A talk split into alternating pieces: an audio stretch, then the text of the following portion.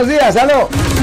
Ah, buenas tardes, Buenas Eh, tardes. abogado. Sí. Entonces, eh, este, la pregunta es, en esta época que estamos tan pegados a la serie, serie de, de, de televisiones policíacas, Ya. se ve en las escenas que los presidiarios están hablando con sus familiares bien tranquilos en una sala ahí con todos los demás presidiarios. Toda esa información la puede tomar entonces eh, la policía o como usted dice, el fiscal.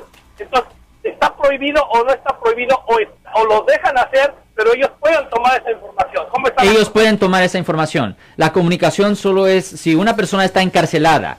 Si una persona está encarcelada, la única comunicación que es protegida es con un abogado. Ok, gracias por su información. De nada, señor. Ya, eh, y eso, y eh, la gente tiene que entender que si usted está encarcelado, la única comunicación confidencial es con un abogado. Si usted está ahí con su familia o amigos, no. Eso no es confidencial y va a ser usado contra usted. Es la razón por cual muchas veces nosotros vamos a las cárceles, en particular hoy en día por este virus, vamos a la cárcel rutinariamente. Ayer yo fui a la cárcel, ¿de qué estamos hablando? Ayer yo fui a la cárcel de Milpitas para ver a un señor que había sido acusado de tocar sexualmente a una menor de edad. So, yo fui a eso para ayer. Y la realidad de la situación es que y esa conversación fue confidencial. Nunca, ahora, esa conversación no se pudo haber hecho con la familia de él ahí presente ni nada así. Lo siento por la interrupción, su video va a continuar monetariamente.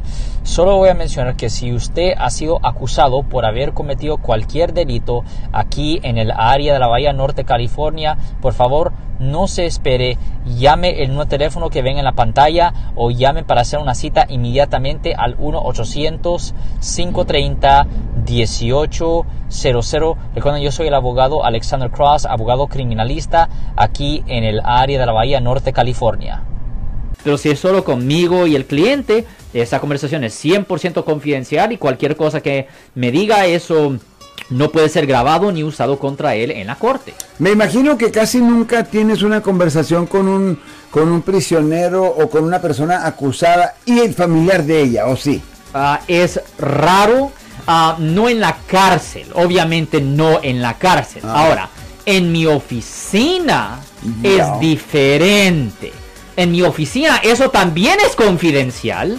En mi oficina eso también es confidencial. Pero si el mismo acusado quiere, si el mismo acusado y solo si el mismo acusado quiere, otra persona pudiera estar ahí en el cuarto. Pero si ese acusado, si mi cliente tiene más de 18 años, él tiene la decisión indiscutible de poder, de poder ah, guardar información de sus padres si quiere, porque ya tiene más de 18 años. Si les gustó este video, suscríbanse a este canal, aprieten el botón para suscribirse y si quieren notificación de otros videos en el futuro, toquen la campana para obtener notificaciones.